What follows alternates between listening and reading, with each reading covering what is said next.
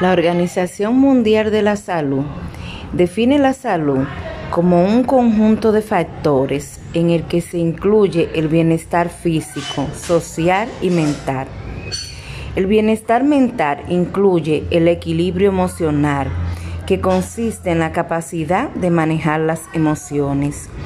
Esto significa que tenemos que reconocerlas, aceptarlas y manifestarlas de una forma prudente sin herir.